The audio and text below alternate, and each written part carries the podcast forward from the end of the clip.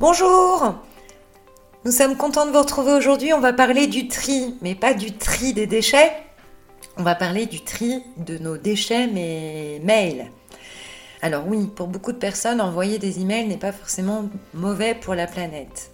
Mais aujourd'hui, on va vous expliquer les petits problèmes que ça engendre et quelles solutions ou quelles alternatives on peut mettre en place. On a tous au fond de nos boîtes email des spams, des vieilles newsletters, des vieux emails dont on n'a plus l'utilité qui dorment au fin fond de nos boîtes mail. Il faut savoir qu'un email stocké pendant un an correspond en moyenne à 10 grammes de CO2.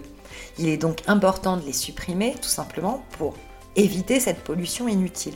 De plus, supprimer 30 mails équivaut à économiser 24 heures de consommation d'une ampoule.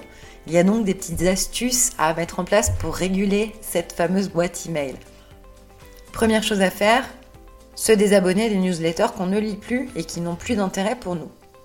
On peut également compresser les pièces jointes de nos emails car celles-ci consomment évidemment aussi de l'espace et donc de l'énergie.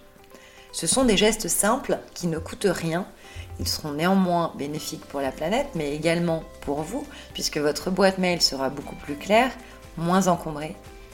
Allez, pas encore convaincu, on termine avec ce dernier chiffre. 10 milliards de mails sont envoyés en une heure, ce qui équivaut à 4000 allers-retours Paris-New York.